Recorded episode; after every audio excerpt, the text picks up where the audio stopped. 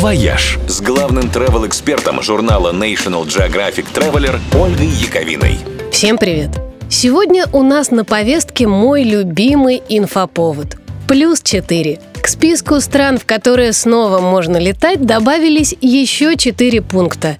И среди них, пожалуй, самый долгожданный – «Жыве Беларусь».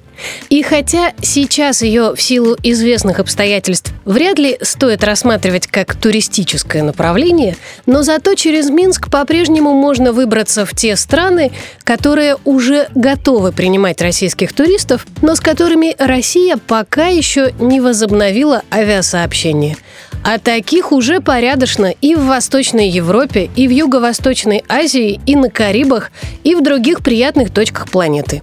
А вот Казахстан и Киргизия, в которые с этой недели снова можно летать, это вполне себе туристические направления. В Казахстане, например, однозначно стоит побывать в Нур-Султане, ранее известном как Астана, в бывшей столице Алматы, съездить на знаменитый космодром Байконур, а зимой добраться до высокогорного катка Медео и покататься на горнолыжном курорте Шимбулак а в Кыргызстане увидеть знаменитое озеро Иссык-Куль, пятиглавую гору Сулайман-Тоо, включенную в список ЮНЕСКО и почитаемую киргизами как святыню, невероятно красивые предгорья Тяньшаня, древние города, мавзолеи и колоритные базары.